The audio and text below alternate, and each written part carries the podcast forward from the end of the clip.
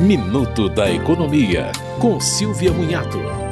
Quando o contribuinte vende bens de valor igual ou maior que 35 mil reais, deve apurar se houve lucro na operação e pagar imposto de renda sobre esse ganho de capital. Isso deve constar na declaração anual. Os valores dos bens não podem ser corrigidos e, portanto, é grande a chance de que haja lucro na venda de imóveis, por exemplo. Só é possível aumentar o valor caso haja uma reforma e é preciso ter as notas fiscais. O imposto é de 15% sobre lucros de até 5 milhões de reais. No caso de venda de moeda estrangeira, o imposto é devido desde que o total vendido seja maior que 5 mil dólares. Para a venda de ações, o imposto é calculado para alienações acima de 20 mil reais. Você ouviu Minuto da Economia, com Silvia Munhato.